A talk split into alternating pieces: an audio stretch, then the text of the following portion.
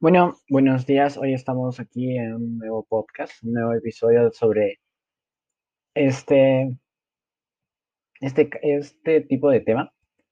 Ahora hablaremos de los valores y, y las normas morales. Eh, primero, aquí en el Perú no existen algunos valores. Eh, yo creo que el que más nos falta sería el de la honestidad, ya que esto se puede eh, ver reflejado en nuestro sistema político, ya que último, los, unos cuatro, fueron cuatro presidentes, expresidentes, los que están involucrados en un caso ya muy conocido, diría yo, el caso Odebrecht, que muestra graves niveles de corrupción, corrupción alcanzados en Perú. Uno de estos sería, por ejemplo, Ollantumala, quien gobernó el Perú de 2011 a 2016, eh, y con su esposa Nadine Heredia. Estos ya cumplieron una medida preventiva de prisión desde julio de 2017 hasta julio de 2018. Otro caso de esto sería el expresidente Alejandro Toledo de 2006 a 2011, quien supuestamente recibió una alta suma de dinero durante su gobierno por parte del consorcio brasileño. Ahora hablaríamos de cómo podríamos trabajar en nuestros valores o insertarlos a la sociedad.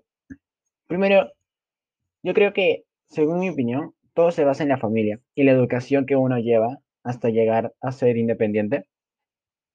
Desde niños, los padres en la familia nos enseñan algunos valores como el respeto, la honestidad, solidaridad, generosidad. Esos son unos, unos pocos de muchos. Después debería el colegio. En el colegio deberían, se podría enseñar con más intención, intensidad los valores que se le inculca a una persona o a, a, los niños desde pequeños, ya que son más fáciles de como persuadir o enseñar y cambiarlos y hacerlos cambiar de opinión. opinión. Pero un ejemplo de esto sería que un niño, un niño que vive en las calles, que no tiene una educación, que sus padres se dedican al robo, verá como el hecho de robar, no ser honesto, no lo verá de todo el, todo bien, pero tampoco lo verá tan mal, ya que lo ve algo común, ya que sus padres lo hacen muy casualmente. Esto sería diferente a una que si estudiara en un colegio o si sus padres no tuvieran esas actitudes, ya que este vería, tomaría como ejemplo las acciones de sus padres.